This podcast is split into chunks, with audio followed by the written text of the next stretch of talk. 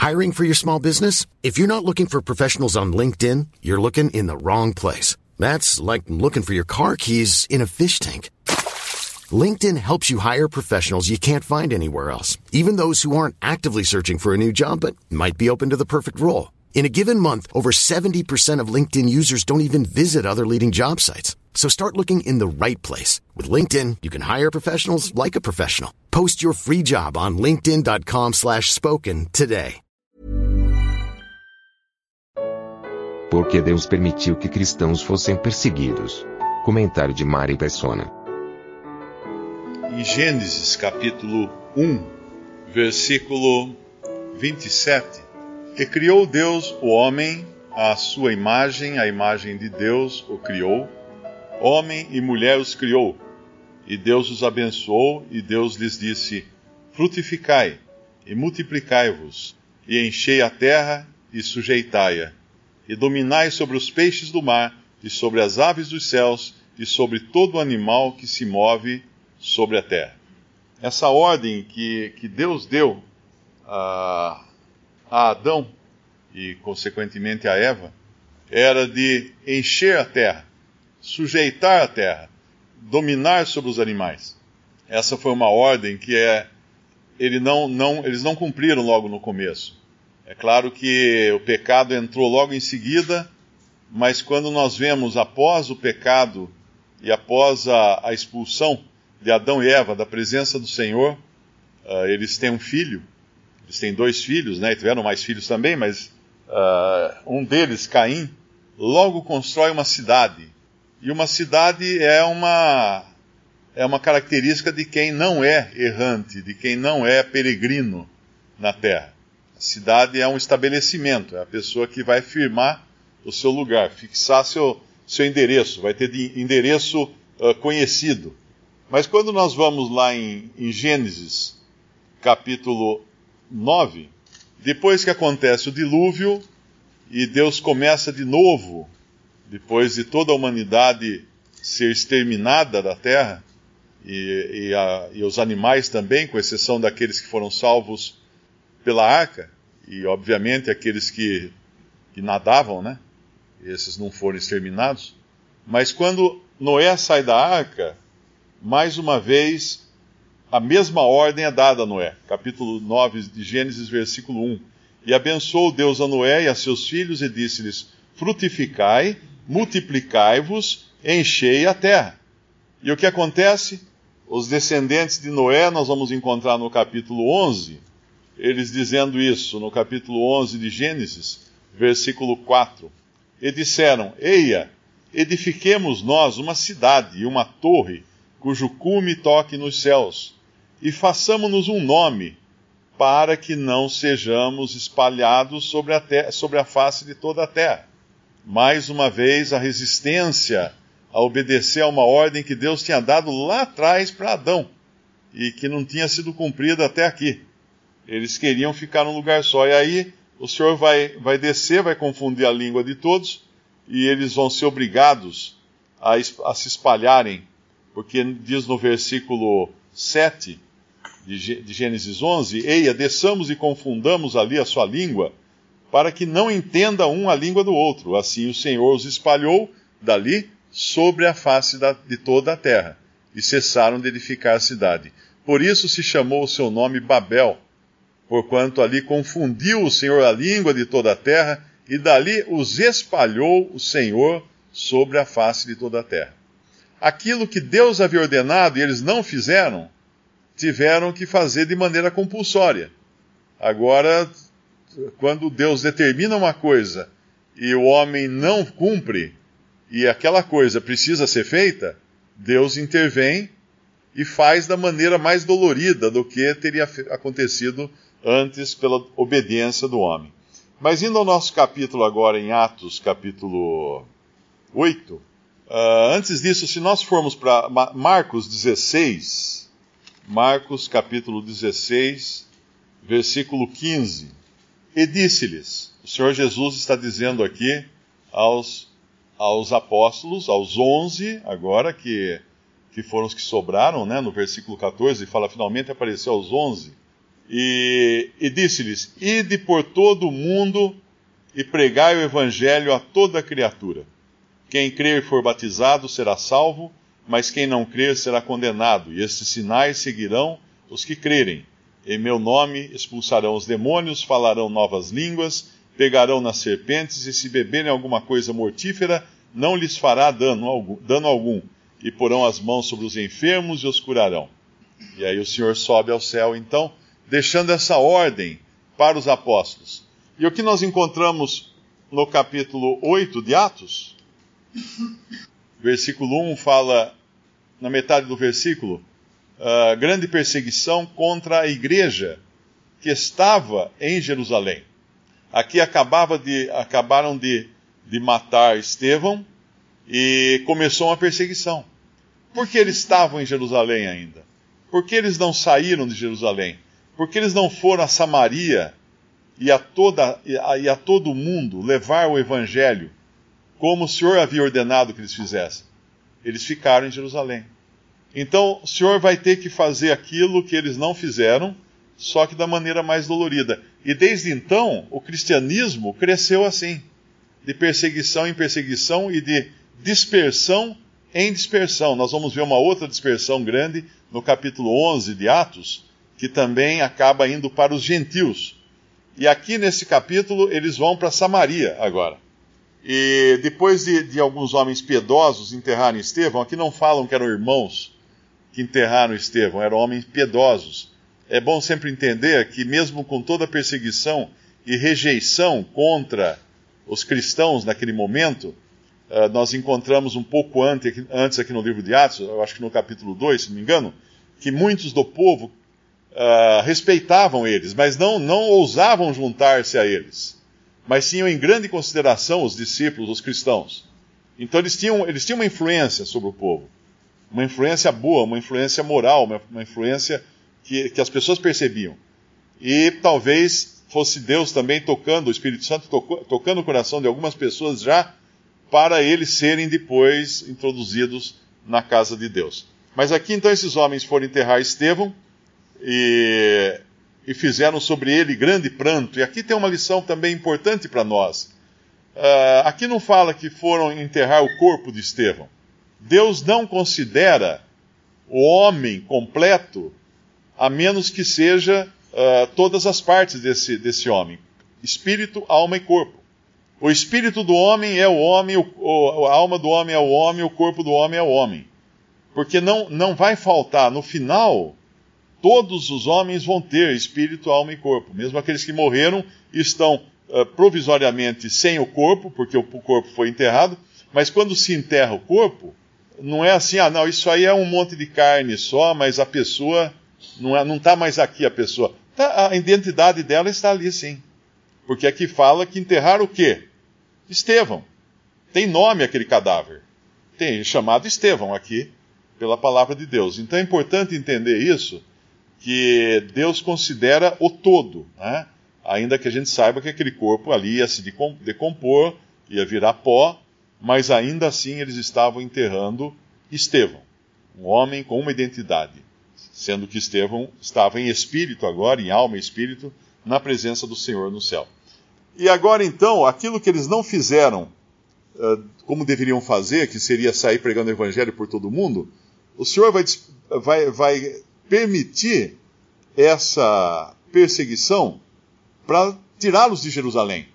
Mas curiosamente, os apóstolos não saem. Quem vai sair aqui são os discípulos, são uh, esse como Filipe, não é? Uh, que ousadamente vai a um lugar que os apóstolos não ousavam ir, que era Samaria. Porque eles até tinham ficado espantados quando viram o Senhor em Samaria conversando com uma samaritana, e os judeus não falavam com os samaritanos. E nós vemos agora que Filipe, no versículo 5, uh, ah, versículo 5, versículo 4, mas os que andavam dispersos iam por toda parte anunciando a palavra. E descendo Filipe à cidade de Samaria, lhes pregava a Cristo. Essa era a pregação de Filipe. Ele pregava Cristo. Como é importante entender que o evangelho não é pregar boas maneiras, não é pregar livrar-se dos vícios, não é pregar resolver problemas no casamento, não é pregar qualquer outra coisa. O Evangelho é pregar a Cristo. E quando fala pregar a Cristo, é claro que era toda a obra de Cristo. A sua morte, a sua ressurreição, a sua volta, que ele virá como juiz para julgar os vivos e os mortos. E isso vai, nós vamos ver esse evangelho pregado na íntegra quando Cornélio uh, escutar da boca de Pedro esse evangelho. Mas o próprio Pedro, lá na frente, também estará pregando o evangelho para gentios, abrindo então a porta para os gentios através de Cornélio. Um gentil já seria introduzido pela pregação de Filipe, que seria uh, o eunuco, um africano, e depois nós encontramos Cornélio sendo introduzido também na, na igreja, né, na casa de Deus e na igreja. Mas aqui, quando eles vão a Samaria, nós vemos que já vão encontrar uh, um outro tipo de resistência. Se havia aquela resistência que os dispersava, que os perseguia, que arrebentava a porta da casa para entrar e, e, e, prender todo mundo que estava dentro da casa dos cristãos, agora era uma resistência mais sutil. Porque nós vamos encontrar aqui, uh, entre esses samaritanos, um homem chamado Simão, no versículo 9. E antes disso, é importante entender que uh, a pregação de Filipe era acompanhada com sinais e milagres, como o Senhor tinha prometido lá em Marcos. Aqueles que crerem acompanharão esses sinais, falarão novas línguas, pegarão serpentes, tomarão veneno e, e porão as mãos, serão curadas as pessoas. Tudo isso. Mas essa pregação de Filipos não, não é uma grande campanha de milagres que ele faz. Ele prega Cristo. Ele prega Cristo. No versículo, descendo a cidade de Samaria, Filipe eh, promoveu uma grande campanha de cura e libertação. Não. Filipe pregava a Cristo. E pregando a Cristo, o Espírito Santo agia, promovendo sinais e milagres, porque aqui, samaritanos, eles eram, apesar de serem gentios, eles eram convertidos ao judaísmo. Eles eram, genti eles eram prosélitos, eles eram gentios judaizados, né? Uh, e, e adoravam como se adorava em Israel, só que em outro monte e tal. Então, eles, eles, como os judeus, eles precisavam ver sinais também. Porque lá em 1 Coríntios capítulo 1, fala assim, os judeus pedem sinais e os gregos sabedoria. Por isso os sinais aqui. Mas quando, quando Paulo vai falar, ah, quando Pedro, mais adiante, vai falar para Cornélio e a família dele e os amigos de Cornélio, que eram todos gentios, romanos, não é? Lá eram romanos ele não tem sinais lá. Não acontece nada. Não, não tem curas, não tem é, expulsão de demônios, não tem nada disso. Então é importante entender que os judeus pedem sinais e os gregos sabedoria. Sabedoria. Muitos hoje perguntam por que, que não tem sinais hoje? Porque não precisa. Já foi feito o lançamento dessa grande, desse grande empreendimento que é a igreja. Agora não precisa mais ninguém convencer ninguém de que a, a igreja já foi lançada, já foi fundada, não é? Uh, a partir do capítulo 2 de Atos. E esse homem Simão, ele vai agora, uh, uh, se alguns por fora batiam nos cristãos e matavam os cristãos e perseguiam os cristãos, esse aqui é o primeiro que vai entrar para fazer isso de dentro para fora. Ele vai querer comprar o poder do Espírito Santo para enganar os cristãos, enganar as pessoas. E, claro, também os cristãos esse Simão. Então ele aqui quando fala que no versículo 12, mas como crescem em Filipe, que lhes pregava acerca do reino de Deus e do nome de Jesus Cristo, se batizavam tanto homens como mulheres, creu até o próprio Simão. E sendo batizado, ficou de contínuo com Filipe, e vendo os sinais e as grandes maravilhas que se faziam, estava atônito. Ué, então Simão creu?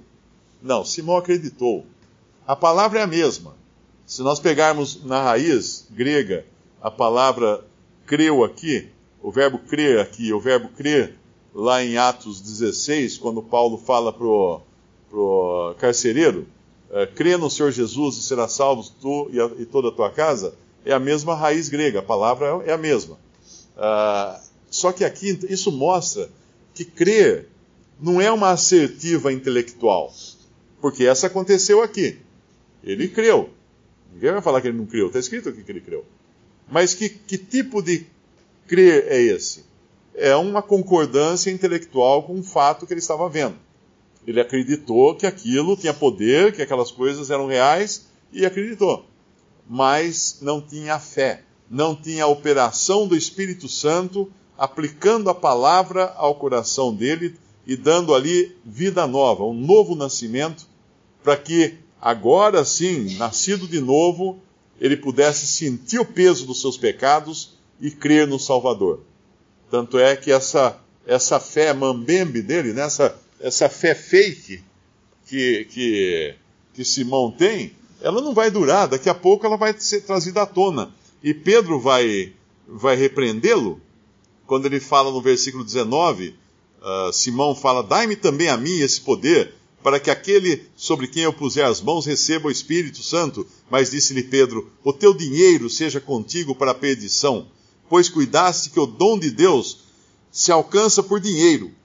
Tu não tens parte nem sorte nesta palavra. Aqui deixa muito claro que Simão nunca esteve entre os salvos. Porque o teu coração não é reto diante de Deus, arrepende depois dessa tua iniquidade, ora a Deus, para que porventura te seja perdoado o pensamento do teu coração. Pois vejo que estás em fel de amargura e em laço de iniquidade. E agora, para provar que Simão realmente não era salvo, vem o versículo 24. Respondendo, porém, Simão disse: Orai vós por mim ao Senhor. Orai vós por mim ao Senhor. Por quê? Porque ele não tinha intimidade nenhuma com o Senhor. Ele não ia orar ao Senhor. Ele não creu de verdade. Ele não tinha uh, vida nele. Então ele está com medo só da, da, das. para que as coisas não aconteçam para ele. Ele, ele. é supersticioso. Ele fala assim: não, ora vocês por mim para não acontecer essas coisas ruins na minha vida. Era só isso que ele estava com medo. Mas ele não creu de verdade. E hoje tem muitos que, que creem dessa maneira, porque existe um evangelho que é o evangelho de levanta a mão, vem à frente. Essa semana um jovem disse que ele é de família cristã e tudo mais, ele crê no Senhor Jesus, mas ele estava muito preocupado, ele estava muito inquieto, porque ele nunca foi à frente na igreja. Ele nunca levantou a mão e foi à frente. Então ele pergunta assim: será que eu estou realmente salvo? Eu só criei em Jesus. Eu não fui à frente na igreja. Eu respondi: olha, para ser salvo você tem que ir à frente na igreja, então a salvação é por obras. Mas não é por obras, é pela fé. Então nós vemos hoje muitos, infelizmente, não têm esse evangelho claro da salvação pela fé, mas acrescentam ou uma assertiva intelectual. Ah, creio, ah, escreva seu nome aqui, repita comigo, eu, eu, creio, creio em Jesus, em Jesus, como o meu, como o meu Salvador, está salvo. Não, não é isso, isso aí não é o crer. O crer realmente acontece no íntimo da alma. Aquele arrependimento de coração aquele que bate na, no joelho, né? Como fala, acho que, é, não sei se é, acho que é Jeremias, né? Quando me arrependi, bati na minha coxa, né, porque ele sentiu isso. Esse é o crer de verdade.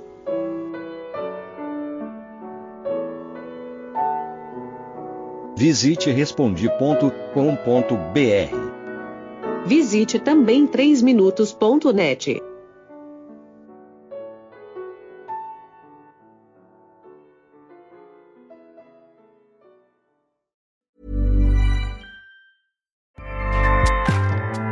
ACAST powers the world's best podcasts. Here's a show that we recommend. The Real Housewives is a guilty pleasure for most, but if you're looking to not feel guilty about that pleasure, tune in to Everything Iconic with me, Danny Pellegrino, where I break down all the messy moments and behind the scenes antics of Bravo's popular franchise. And on Everything Iconic, I also interview celebrity guests like Kelly Ripa, Kiki Palmer, Drew Barrymore, Cameron Diaz, and more about their guilty pleasures, their past work, and so much more. So if you're pop culture obsessed and find yourself watching way too much reality TV like me, tune in to Everything Iconic with Danny Pellegrino wherever you listen to podcasts. ACAST helps creators launch, grow, and monetize their podcasts everywhere. ACAST.com.